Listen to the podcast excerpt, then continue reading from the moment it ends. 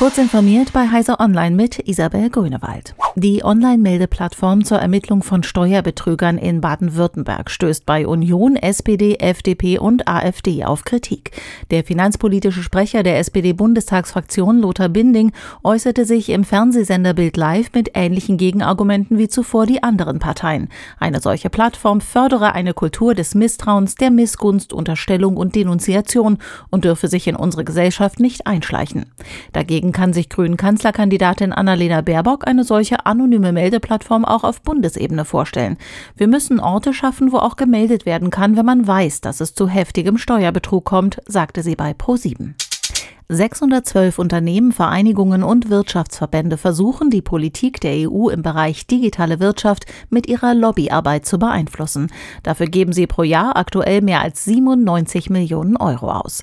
Das geht aus einer Studie zur Lobbymacht von Big Tech hervor, die die beiden zivilgesellschaftlichen Organisationen Lobby Control und Corporate Europe Observatory veröffentlicht haben.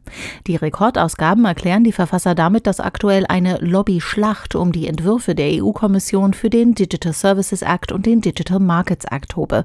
Dagegen wehrt sich die Digitalindustrie laut den Autoren mit geballter Kraft.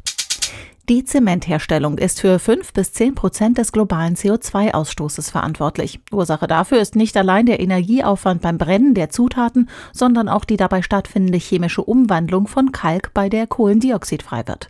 Auf der Suche nach Alternativen ist ein Forschungsteam der Uni Halle-Wittenberg und der brasilianischen Universität Pará auf Belterralem gestoßen, einem bislang ungenutzten Abraumprodukt der Förderung von Aluminiumerz.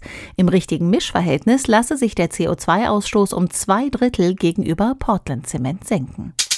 Dutzende Filmstudios verklagen gemeinsam sechs VPN-Anbieter. Zu den Beklagten gehören Surfshark, VPN Unlimited, ExpressVPN, VPN Consumer Network und auch die deutsche Zengard GmbH. Sie sollen für Urheberrechtsverletzungen ihrer Kunden nicht nur gerade stehen, sondern diese auch durch Netzsperren verhindern. Außerdem fordern die Kläger, dass die Betreiber alles mitloggen und dass sie vom Netz genommen werden. Diese und weitere aktuelle Nachrichten finden Sie ausführlich auf heise.de.